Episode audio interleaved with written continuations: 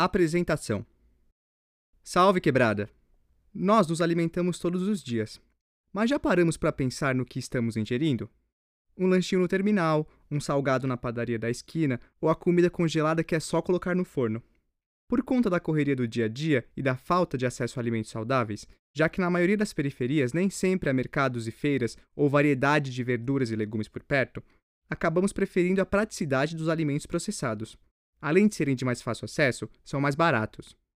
Essa escassez de comida in natura se reflete na má alimentação e nos problemas de saúde da população periférica.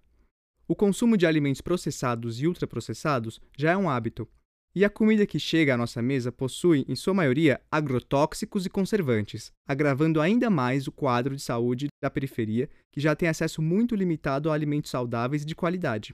Pensando nisso, o segundo volume do Prato Firmeza traz uma parada diferente.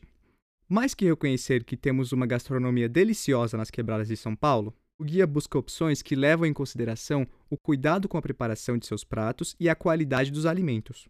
Produzir este guia nos deu a possibilidade de explorar nosso território e, nessa caminhada, redescobrir lugares e pessoas que estão empreendendo para mudar a realidade gastronômica das nossas quebradas.